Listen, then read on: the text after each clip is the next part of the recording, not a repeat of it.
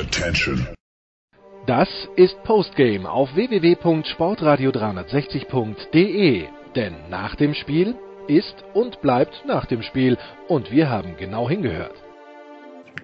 Postgame heute aus Gießen.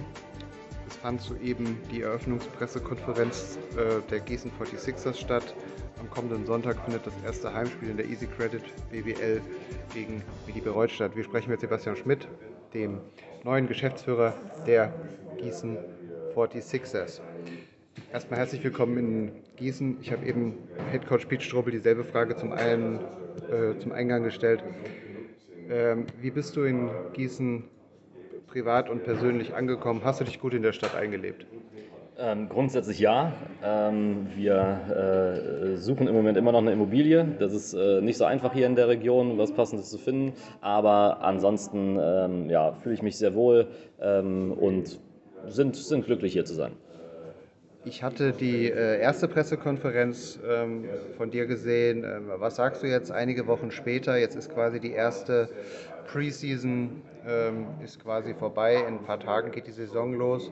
Wie, ähm, wie waren jetzt so die Erwartungen für die neuen Aufgabe und wie waren jetzt so die ersten Wochen ähm, hier die, die erste Preseason für Gießen zu machen?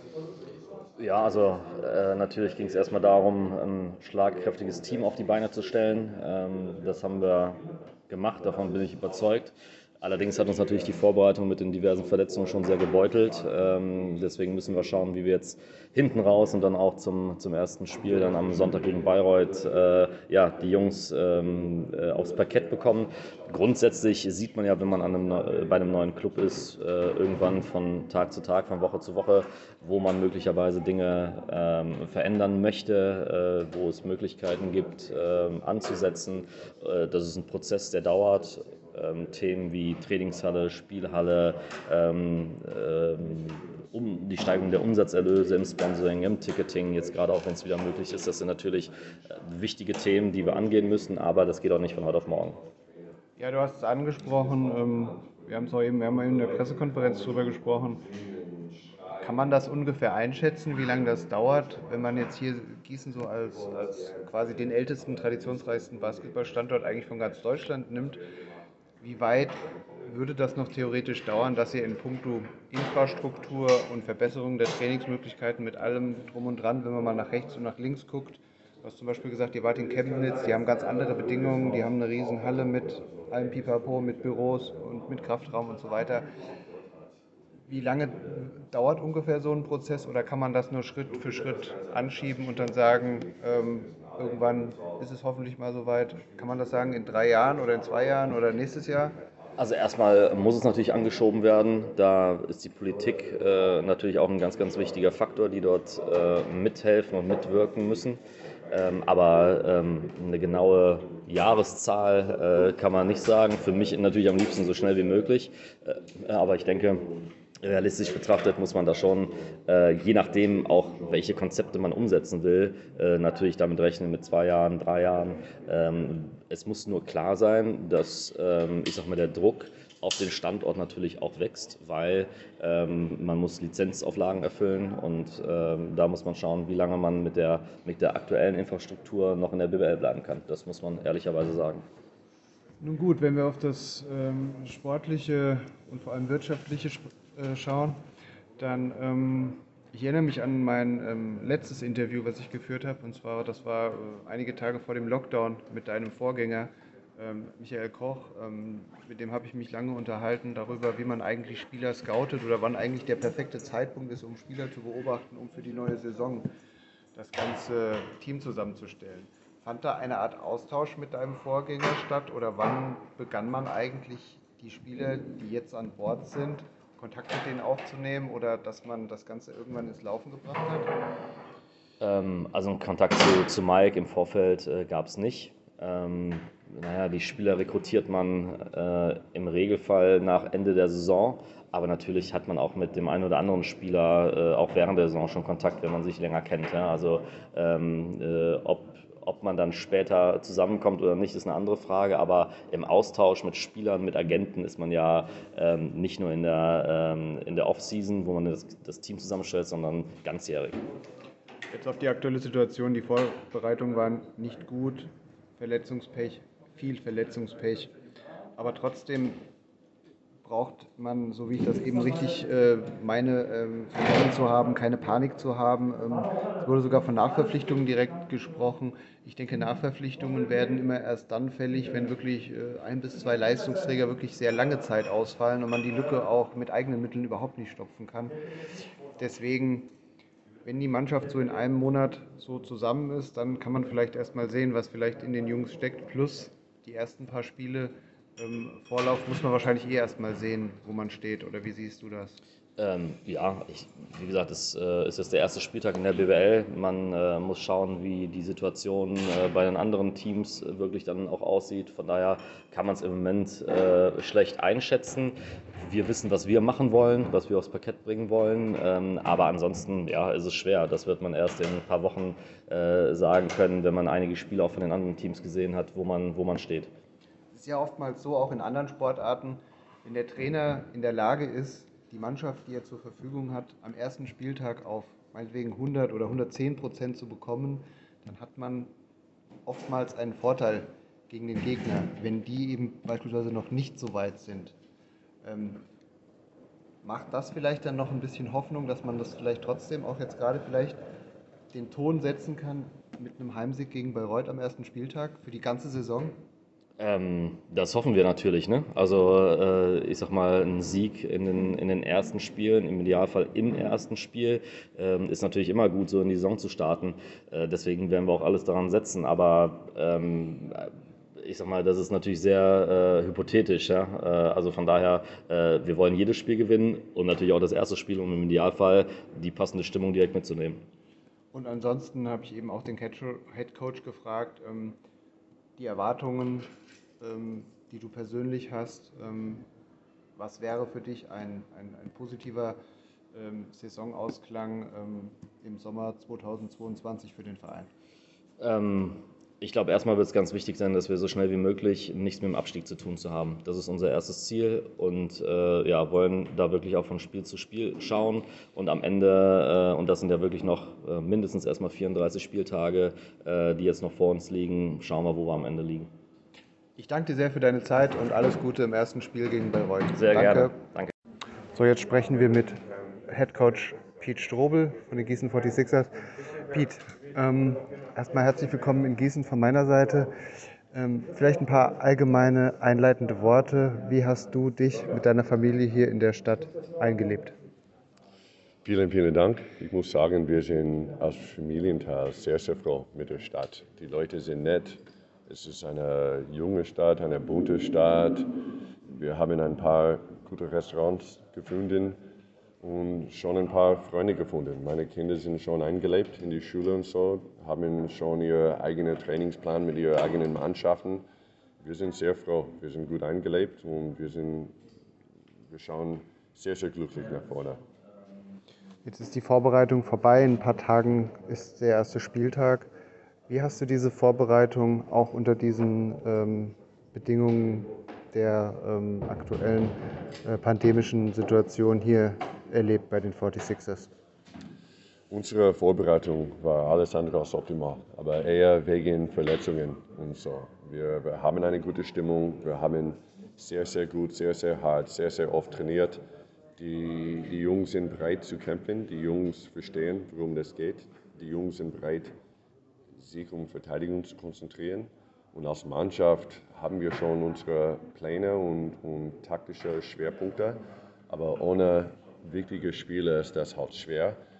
Zum Glück Patti Unger, einer von meinen Assistenztrainer und auch der, der Headcoach von der Rakelos, er war bereit, seine eigenen Pro B-Spieler das anzubieten. Also wir haben gemeinsam trainiert, sehr, sehr oft. Es hat beide Seiten geholfen.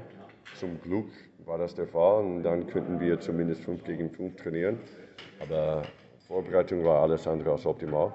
Ich hoffe sehr, dass unsere letzten Spieler so schnell wie möglich wieder hundertprozentig sind, dass wir Spiele gewinnen können.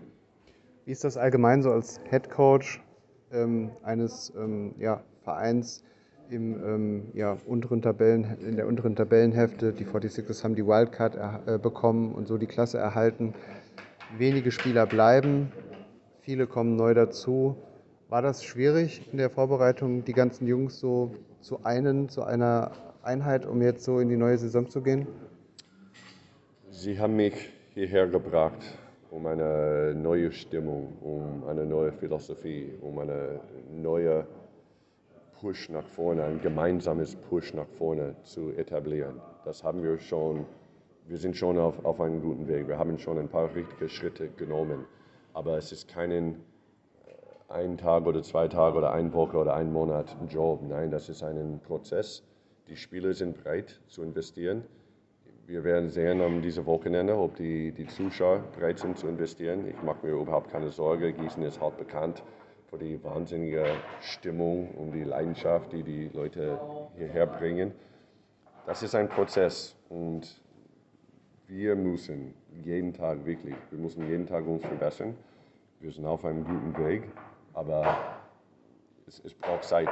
Es braucht Zeit. Ich will keine Versprechungen und so weiter geben, dass wir werden so viele Spiele dieses Jahr gewinnen oder diesen Monat gewinnen oder erstes Spiel, zweites Spiel, was auch immer. Nein, wir können versprechen, dass wir wirklich jeden Tag hart im Training arbeiten, dass wir bereit sind, Spiele zu gewinnen. Das ist eine sehr gute Liga. Die Vergangenheit mit, mit Gießen, wie gesagt, letzte Saison oder was auch immer, war, war nicht schön. Wir wollen nichts zu tun mit dem Abstieg. Also wir wollen wirklich Spiele gewinnen.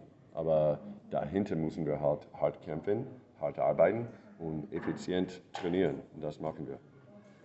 Wir haben eben schon in der Pressekonferenz kurz über John Bryant gesprochen. Erstmal allgemein gesagt, wie wichtig ist John Bryant als Typ, als Charakter für eine Mannschaft und was kann er körperlich und von seinen aktuellen Spielfähigkeiten, sollte er bei 100 Prozent sein, für den Verein in der Saison 21-22 geben? Wir können nicht vergessen, dass John Bryant kein 28-jähriger Typ ist, nicht mehr. Er hat eine berühmte Vergangenheit, ist zweimal MVP geworden.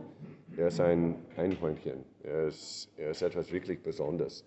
Wie er ein Spiel liest, wie er seinen Mitspieler finden kann, wie er werfen kann, wie er im Low-Post-Bereich nicht zu stoppen ist. Er ist ein Wunder. Also wir sind sehr, sehr froh, dass er bei uns geblieben ist ich bin sehr, sehr froh, ihn auf unserer Mannschaft zu haben. Er ist ein Leader, er ist ein Kapitän, er soll uns nach vorne pushen. Aber wir müssen auch im Training auf ihn aufpassen. Wir müssen äh, einen Weg finden, dass er genug trainiert, um am Wochenende zu spielen. Und das werden wir schaffen. Letzte Frage, Pete. Vielleicht kannst du das auch ganz kurz in einem Satz beantworten. Wurde eben auch bei der PK gestellt. Was sind deine Erwartungen? Wie möchtest du mit der Mannschaft in der Saison abschließen? Ich erwarte, dass wir wirklich von Tag zu Tag uns verbessern, dass wir bereit sind, Spiele mit Verteidigung, Verteidigung zu gewinnen. Vielen Dank, viel Glück am ersten Spieltag gegen Medi Bayreuth. Ciao. So, zum Abschluss der Postgame-Sendung, die auf die äh, Easy Credit BBL-Saison 21-22 blickt, ähm, spreche ich mit einem Gießener Urgestein, der schon seit vielen, vielen Jahren die Sporthalle Gießen Ost besucht, dem hessischen Ministerpräsidenten Volker Bouffier. Volker Bouffier, wie wichtig ist der Basketballstandort Gießen für unsere mittelhessische Region, die Tradition und die Zugehörigkeit zur ersten Bundesliga? Ja, also bin ich natürlich befangen als Basketballer. Als äh, früher hieß das Ding noch MTV. Und es hat eine große Bedeutung, nicht nur in Gießen, für das ganze Umland. Es ist ein Traditionsclub, es ist ein Traditionsort in der Osthalle. Es ist der älteste sozusagen seit der Bundesliga. Und äh, das hat große Bedeutung, vor allen Dingen, weil viele junge Menschen den Weg zu dem Sport dann auch finden. Viele, viele Mannschaften, gerade im Schüler- und Jugendbereich und darum herum ja auch viele andere Mannschaften entstanden sind. Deshalb hat das eine große Bedeutung, dieser Standort, auch der Verein und die 46ers.